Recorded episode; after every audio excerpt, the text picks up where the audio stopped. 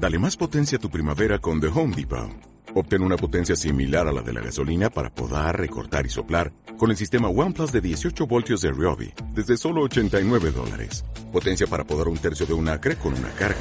Potencia para recortar el césped que dura hasta dos horas. Y fuerza de soplado de 110 millas por hora. Todo con una batería intercambiable.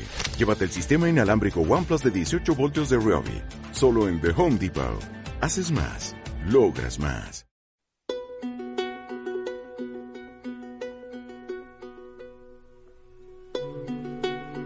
Nosotros tenemos reuniones mensuales, que es la reunión de equipo una vez al mes, en donde ahí se tocarían todos los temas. Tenemos reuniones por modalidad, por área sería. Cocina tiene su reunión aparte, las educadoras que solo trabajan con los que están a cargo de los chicos también, digamos. Ahí lo que se lleva en la reunión de equipo es algo más general. Entonces lo vamos dividiendo por espacios, porque si no, como lo que nos hacían muy... Muy largas. Sí, imagínate, somos 21 Divididos en dos turnos. En dos, porque tenemos en la mañana y la noche. En la cocina en dos. Después el, el grupo de los chicos también en dos. Porque ellos vienen a la mañana a la tarde, no vienen a la noche. Así que ahí estaríamos. Y la cocina está desde la mañana hasta las 2 de la tarde, que almuerzan los de la tarde. Y después, bueno, vienen las chicas de la noche. El espacio, digamos, nosotros con la poca plata que ingresaba siempre tratamos. Nosotros antes no cobrábamos, o eran 50 pesos al principio, 100 pesos. Como que siempre el equipo, por lo menos, procuró que el espacio siga creciendo antes de priorizar, más allá de que sí fue importante tener un incentivo, sostener un equipo estable, digamos, porque nos pasaba era que cualquiera que por ahí iba a, a cualquier otro trabajo le pagaban unos mangos más, era poco sostenible la gente. Cuando pasamos a, a la otra modalidad, que es JMS, que es UDI, el CAI que teníamos, que era muy menos, pasa UDI, empezamos a recibir un poco más de plata y se puede empezar a pagar mil pesos, creo que eran. Sí, no sé, lo mío eran 900 pesos, no sé cuánto era. Bueno, pero eso nos permite empezar a sostener un equipo. ¿no? De siempre la misma, digamos, con el que se pueda trabajar, ir formándonos digamos, antes también nos pasaba que iba a la capacitación una y a las dos semanas, tres semanas no la teníamos más.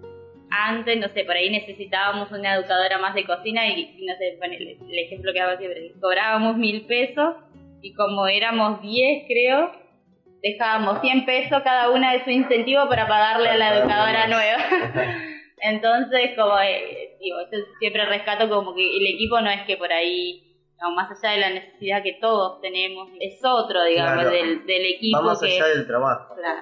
Antes decíamos, bueno, en diciembre por ahí baja un montón, entonces por ahí si venía un aumento, en enero no lo cobrábamos para que esa plata quede y se haga algo, y en, no sé, en marzo que arrancábamos cobrábamos un poquito más. Eso se acuerdo como, como equipo general y digamos, no es que hemos tenido gente que se haya ofendido o enojado, o contradicciones entre nosotros mismas, de decir algunas que sí, algunas suerte, siempre el equipo en general pensó siempre en el espacio. Y...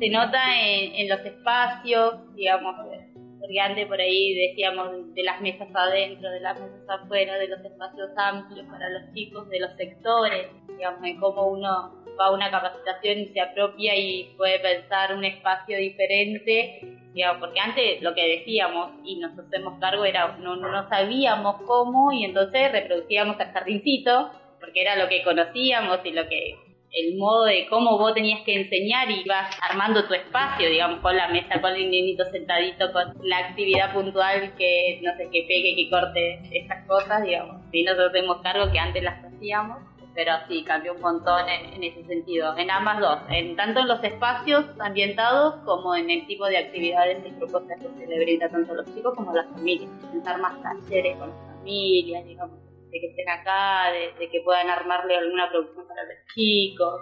En maternal por ahí se estaba llevando a cabo esta propuesta, ¿no? De decir, bueno, cómo nos armamos entre papás, ¿no? Para que maternal pueda tener su enero, pueda tener su parque, digamos, propio del espacio y armen cosas para ellos que les quede.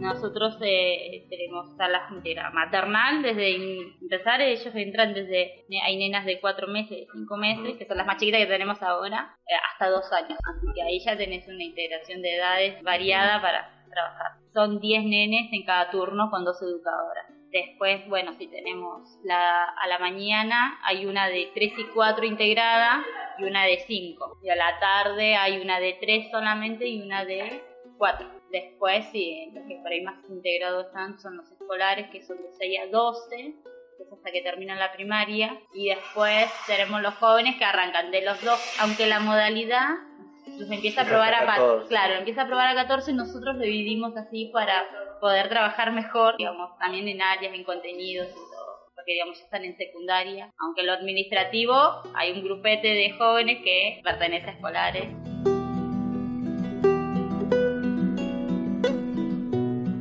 Nosotros, bueno, en escolares tienen ahora la educación física y estos talleres de alfabetización que son de prácticas del lenguaje puntualmente y de matemática que son las tareas que por ahí más se dificultan. Entonces lo que te decía, los lunes calizan eso, no es que vienen la totalidad, sino se hace como un grupo más reducido para poder trabajarlo con, con ese grupo también, porque si no cuando vos tenés los 25 pibes como muy complicado.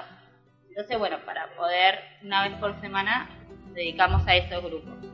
Después, en la semana tienen educación física los escolares, los jóvenes aparte tienen taller de peluquería, de barbería, digamos, por convenio nos, pedían que ellos tengan talleres formadores.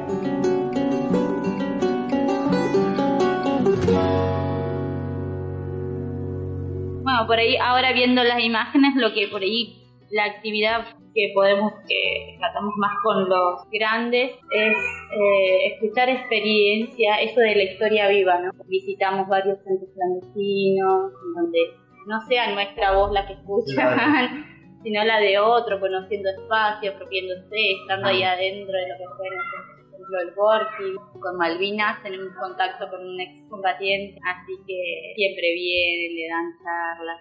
Por ejemplo, ahora como que cambió el relato porque siempre venían soldados que no pertenecían ni a la marina ni a la aérea, siempre viste soldados estuvieron ahí. Y ahora como que el que vino de la marina le trajo un barco, por ahí la propuesta con jóvenes y escolares este año fue, desde el año pasado, es más eso, de viajar, salir, eh, tienen un consejo de, de, jóvenes de organización que lo planifica el ARCA en donde ellos van tomando decisiones sobre el barrio, sobre lo que quiero sobre mi barrio.